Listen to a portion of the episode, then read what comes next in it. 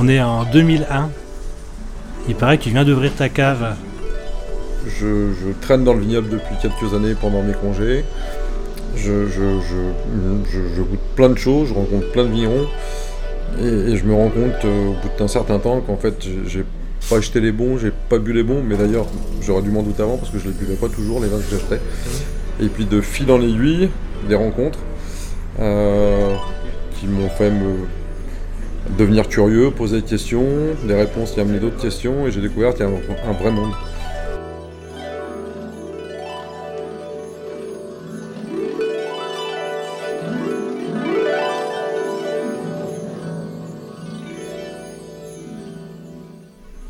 Et, euh, et voilà, et donc j'ai sauté le pas.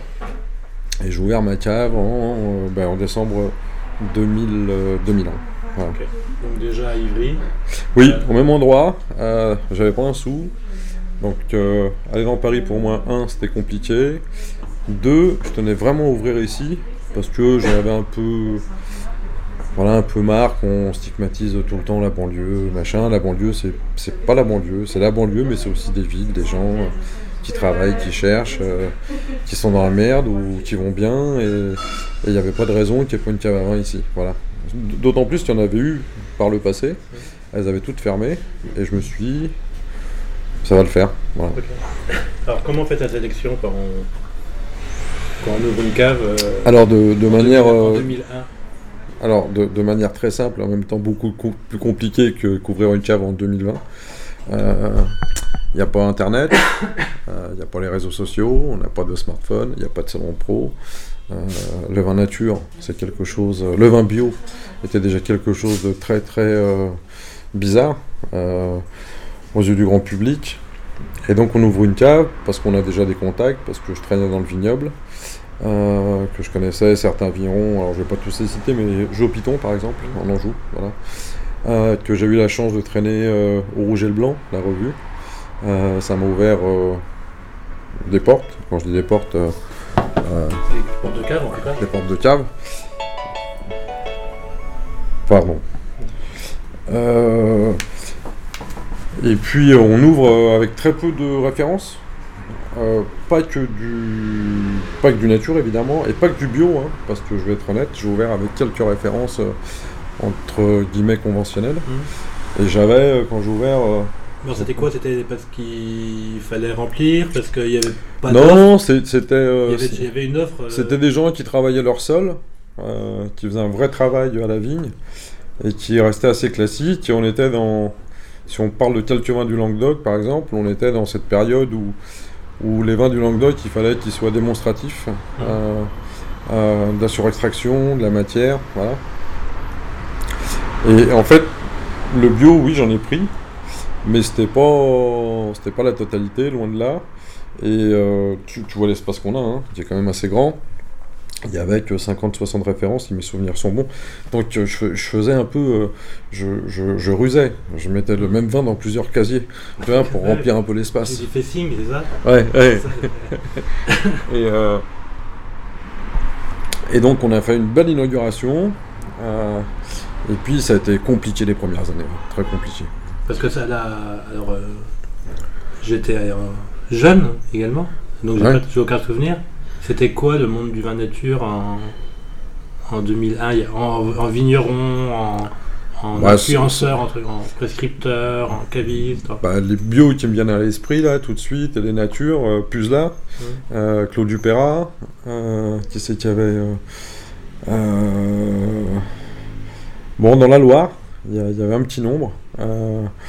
Euh, les Joe Piton, les Patrick Baudouin, qui, qui, voilà, qui unifiaient en levure indigène, qui refusaient la chaptalisation. euh, C'était tout. Voilà. Est-ce qu'on parlait de nature? J'ai même pas souvenir si on parlait de nature ou pas. En fait, les sauges se sont faits progressivement. Euh, dans, dans le sud, j'ai bossé avec euh, euh, Jean-David à Séduret, Guy Julien à la ferme Saint-Martin, euh, Richaud, je me rappelle, un des premiers rôles. Euh, voilà, ça s'est fait comme ça, quoi. Et il y avait une clientèle déjà qui, Non. qui- à qui ça parlait ou Non. pour les bonnes ou les mauvaises raisons Non, plus. non. Moi j'ai ouvert, il n'y avait plus de cavistes, et donc pour être sincère, les gens rentraient, ils me donnaient leur menu, leur budget, ce que je leur demandais, Et euh, on, voilà, je leur conseillais de prendre ça ou ça. Euh, j'ai toujours parlé, enfin j'ai tout de suite parlé bio, levure indigène, machin. Et après, je me suis aperçu que c'était parfois une erreur, parce que les gens, ils viennent pas forcément pour avoir un cours, pour avoir des explications techniques. Ils viennent pour chercher du plaisir, point barre. Et donc, en fait, les choses se sont faites là aussi naturellement. Surtout qu'au début, mais pas simplement une clientèle d'un certain âge. Hein. Euh, les gens rentraient, tu leur parlais bio ou sans soufre, euh, rajouté, ils te prenaient pour un extraterrestre. Quoi. Donc, euh, t'étais euh, ou un sorcier, ou une secte, ou. Vraiment, voilà. Ou un babos. Ouais, ouais, ouais, voilà. Donc, c'était. Et moi, je voulais pas mettre les gens dans les cases. Je voulais pas qu'on m'y mette non plus, parce que, bah, d'abord voilà, la vie c'est aussi une évolution. Il euh, n'y a pas de raison que quelqu'un qui ait bu du conventionnel euh, euh, passe pas à boire autre chose de meilleur à mon sens. pour la santé, pour lui, pour l'environnement, pour tout le monde. Et, en fait, ça s'est fait comme ça. Et, encore maintenant, il y a des gens âgés, des fois, qui viennent depuis des années, hein, qui prennent une bouteille, qui me disent Ah, mais c'est un bio que tu m'as vendu. Et tu leur dis Mais ça fait 15 ans que tu bois du bio. Tu vois Et tu vois, donc voilà. c'est, Alors, ce qui a vraiment changé, je pense, c'est euh, la communication. Euh, l'arrivée des smartphones, l'arrivée d'Internet, euh, le fait que les vignerons ont mutualisé, ont échangé, ont appris, les salons pro. Tu disais qu'il n'y en avait pas avant Non, très peu. Le début de la div, le début de la div, c'était à Deauville ou au Havre, je sais plus. J'en ai parlé une fois avec Sylvie. c'était euh, avec beaucoup de, chefs d'ailleurs, parce que c'est assez porté sur la cuisine, si mes souvenirs sont bons. Euh, euh, j'ai rencontré, alors j'ai rencontré, j'en parlais avec Jean Delabre à Saint-Joseph. Je l'ai vu sur son premier salon bio en 2002, 2001 ou 2002. C'était son premier millésime d'ailleurs. Ouais, on, a démarré en même temps. Il sera là d'ailleurs dans deux semaines. Et c'était assez drôle parce qu'on naviguait tous et on se rencontrait de manière euh, beaucoup plus. Bah, plus difficile, je sais pas, mais on se rencontrait comme avant. avant, aujourd'hui, on a, on a tous un portable dans la poche, on s'appelle, on regarde. Et avant, non, avant, tu. tu, tu... Fallait, fallait, un filaire. Euh, alors, j'avais déjà un portable, moi, je déconne. Hein. En 2001, j'avais déjà un portable, mais c'était un Nokia. Tu sais, les portables incassables, là. Quand tu les oublies, on te les ramène, personne te les vole, cela. Et, mais voilà, il n'y avait pas, avait pas l'accès à la toile, ni, euh, ni aux infos, euh, de sites internet, personne n'en avait. Enfin, voilà.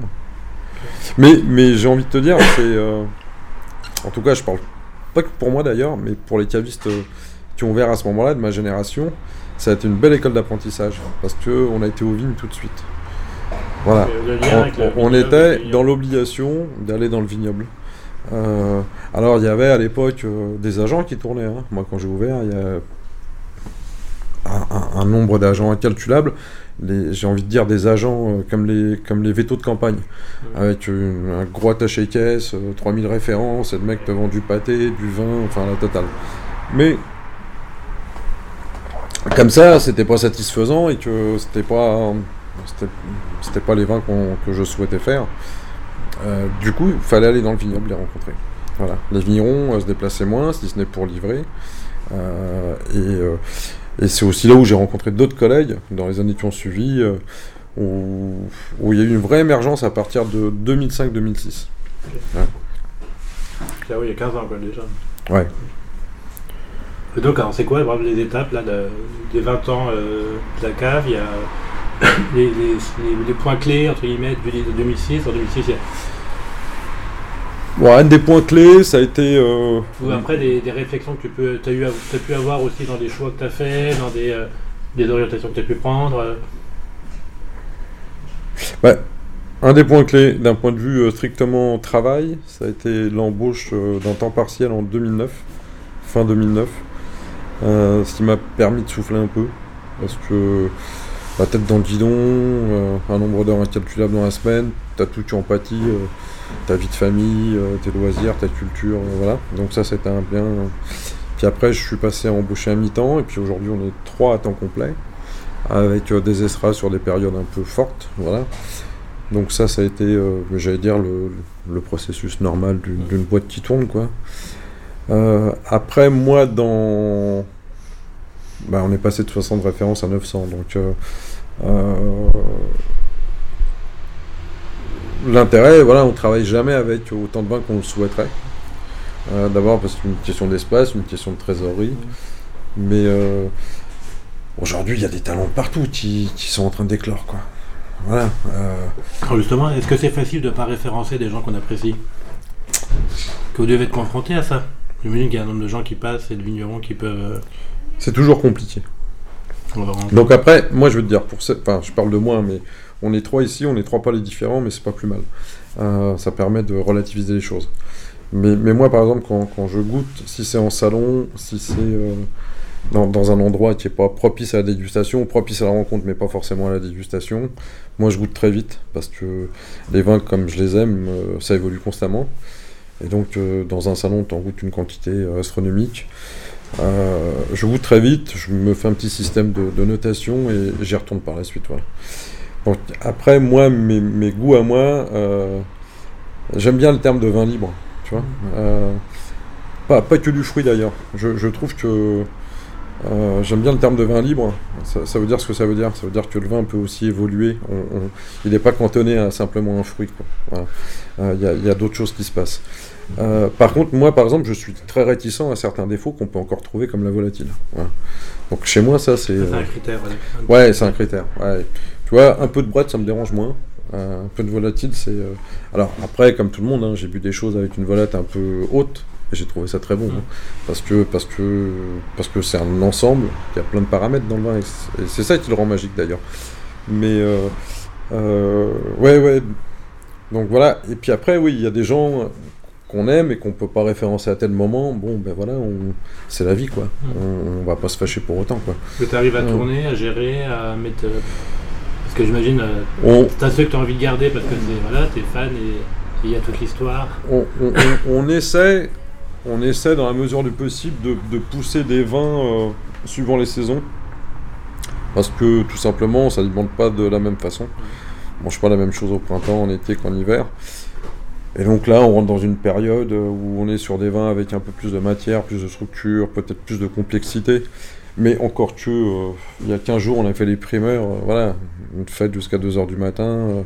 Enfin, on aime ça aussi, mm. tu vois, picoler, quoi. Des, choses faciles. Mais oui, oui, on essaye quand même de, tenir ça, quoi. Voilà. On, on va pas mettre en avant, là, dans, les mois qui arrivent, là, jusqu'en mars, euh, les mêmes vins qu'on met à partir d'avril, quoi. Donc... Euh, ma question, c'était plus, euh, comment tu... Il y a une, abondance de producteurs et de productrices maintenant? Ça va très vite. Des gens qu'on a envie de, dire, ah ben ouais, c'est là... J'aimerais bien pouvoir l'accompagner, j'aimerais bien qu'il soit référencé, et puis et tu sais que si tu as déjà euh, X Beaujolais ou X euh, Jura, tu vas pas. oui, on peut pas. tu vois, là, tu as les Jura, là, on a 3, 6, 12. 12, on a 25, 25 ou 26 références dans le Jura. Et, je te parle du Jura parce que moi, c'est une région vraiment qui me tient à cœur. Euh, je pourrais en avoir le double, quoi. Sauf que c'est pas tenable. Enfin, tu vois, ça, ça serait pas hmm. très très sérieux de ma part. Mais là, on attend encore. On attend les vins de l'abbé, on attend encore des nouvelles cuvées de Buron Fausse, de chez la, de la Tournelle là, qui sont arrivées. Euh, donc on, va encore monter, mais ça serait la Savoie pareil. Euh, je trouve que euh, on peut. Enfin, la, question du choix, on, s'en tient à, des, à, des, critères de rigueur. C'est-à-dire moi dans un vin, ce que je cherche, c'est l'équilibre, matière, acidité, alcool. Si l'équilibre est là, voilà, je, je pense à le faire rentrer. Si c'est pas le cas, après je peux me tromper, hein, on a... mais si c'est pas le cas, c'est non. Et puis après, le deuxième critère, il est tout simplement financier, quoi. C'est-à-dire que je peux, bah, je vais avoir une centaine de, de loirs, euh, je peux pas en avoir 200, euh, quoi. Voilà. Donc il y a des vignerons qu'on fait tourner. Il y a des vignerons qu'on. Moi, je suis assez fidèle. Il y a des vignerons qui sont ici avec lesquels, euh, avec les qui étaient là au début. et puis il y a des vignerons euh, qu'on fait, on, essaie de faire entrer de nouveaux euh, tous les ans, voire tous les trimestres. Ça ne veut pas dire qu'ils vont être là toute l'année. Voilà, pour, pour, les, pour ce que je t'expliquais tout à l'heure. Garder 20 soif, euh, bon, on va détenir d'avril à septembre, octobre, et puis après on va passer à autre chose.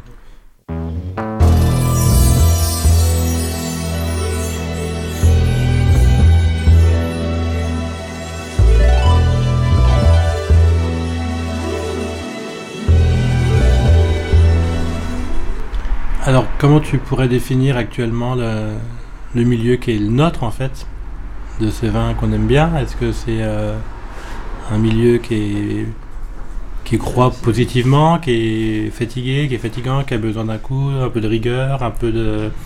Je sais pas comment dire. Si tu as quelque chose à répondre, hein, si tu pas quelque chose à répondre. Je trouve que, le milieu du, vin qu'on aime, nature, entre guillemets, a réussi. Et, la meilleure des preuves, c'est qu'en fait, les défauts, les, contradictions qu'on notait chez, dans le vin conventionnel nous rattrapent. Donc je me dis qu'on a réussi. Tu vois non, mais je dis ça en blaguant, mais Aujourd'hui, on assiste à quoi? À de la spéculation mhm. chez certains vignerons. Pas de leur faute d'ailleurs, hein, euh, mais de la spéculation sur certaines cuvées. On assiste à une judiarisation euh, qui en même temps fait un grand grand bien au vin nature. Mais je trouve que la simplicité ne règle pas tout. Euh, qu'on devrait, en tout cas, les, enfin, je parle de, la distribution, hein, mais même chez certains vignerons, je, pense qu'il faut qu'on sorte de, de l'éternel glou voilà, euh, ça, me fait chier. Très, mm. très... Autant j'aime canonner d'épinards.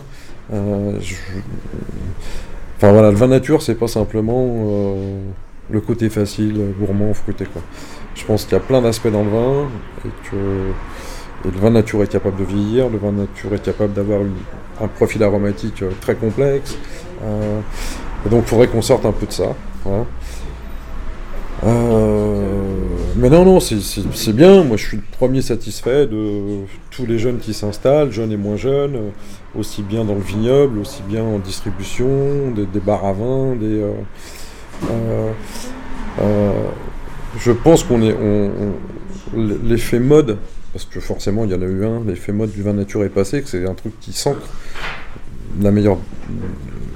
Enfin, je veux dire, le, on assiste aujourd'hui à des enfants d'eux qui s'installent, tu vois. Mm. Euh, euh on parlait de quelques vignerons, mais euh, tu vois, les précurseurs aujourd'hui, c'est leurs enfants qui reprennent la relève et ça se passe plutôt bien avec euh, ce qu'ils apportent de nouveau. Ils ne sont pas en train de copier ce qu'ont fait les parents. C'est leur patte, c'est leur énergie, c'est voilà. Et puis dans le monde de la distribution, c'est exactement la même chose. Mm. Tu as plein de gens qui s'installent avec des idées, avec de nouvelles idées en tout cas euh, qui, mixe un peu les trucs, euh, vin événementiel, vin et, vin et nourriture, vin et musique, enfin tu vois. Voilà, c'est une, normalisation finalement. Oui. Et donc est-ce que c'est pas, alors j'aime bien être euh, pessimiste, mais est-ce que c'est pas au détriment du collectif et du fait de se dire, parce que quand vous avez commencé à, l'époque, les quelques-uns où vous étiez, il y avait un côté un peu engagé quand même, même si tu dis tu le vendais pas forcément comme ça, mais tu avais un choix de. Tu avais fait des choix de références que tu as menés avec des gens qui, qui faisaient des choix d'agriculture et de vinification. Ça, c'est super important. Je pense que ça, c'est en train de s'oublier. Et je pense que c'est un grand tort. C'est-à-dire que moi, euh, quand tu dis je vendais pas avec ça, euh, les, gens qui ont ouvert à mon époque euh, dans la distribution, ils avaient un côté militant indéniable. Alors ça ne veut pas dire que tous les clients on les bassinait avec une fiche technique en leur disant machin, tu sais, tel produit c'est nocif, euh, là par contre c'est travaillé comme ça. Non, mais par contre on a tout le temps été, on n'était jamais avare d'explications. Et pourquoi on faisait ça? Et ça je pense qu'aujourd'hui on a gagné. L'inconvénient c'est qu'aujourd'hui je, vois, je vois des gens qui s'installent, je, parle, je parle des cavistes, hein. je suis un peu vieux con en disant ça, mais, ça m'arrive de traîner dans des bars à vin, euh, bon, il n'y a rien qui me fasse plus chier que quand on me dit euh, tiens, c'est un vin glouglou. Mm. Et le, type, c'est pas ce qu'il y a dedans. Euh, je me demande s'il a déjà été dans les vignes, s'il a vu le vigneron. Alors c'est très bien, hein, je veux dire, aujourd'hui on a des outils qui nous permettent de, s'informer à distance, etc. Mais encore une fois, la, rencontre, la rencontre humaine, ça n'a pas de prix. Donc ça ne veut pas dire qu'il faut se débarrasser de son téléphone, de son ordi, hein, pas du tout. Hein. Mais euh, c'est peut-être peut pour ça que le vin nature a, gagné sa place d'ailleurs. Hein. Tu vois, je je sais pas quoi en penser. Euh, euh, on se foutait il y a 30 ans des Bordeaux spéculatifs, de quelques Bourgogne, machin. On se disait putain le vin c'est pas ça. Aujourd'hui il y a des cuvées nature qui se vendent la peau du cul sur internet. Et on a beau dire c'est dégueulasse, ça continue à se faire. Et donc on se dit bah, pour qui on fait ces vins là et qui va les boire quoi. Mais encore une fois, je, je, jette pas la pierre aux vignerons. Oui, donc souvent ils sont victimes de ça. Oui, oui, oui. Mais je me dis, bah voilà, le vin nature a gagné. tu vois, c'est pas plus mal. Bon, voilà. Après, si tu me demandes de quoi sera fait le métier demain. Tu seras encore là, toi, demain? Oui, alors peut-être pas ici, mais je serai encore là. Tu boiras encore et tu parleras, tu parleras encore et tu boiras encore. Oui, oui. Moi, le, la passion est intacte, euh, d'autant plus que ça foisonne, quoi. Tu vois euh, Après, euh, je serai où J'en sais rien. Tu vois? Mais ça, c'est la vie. Ouais.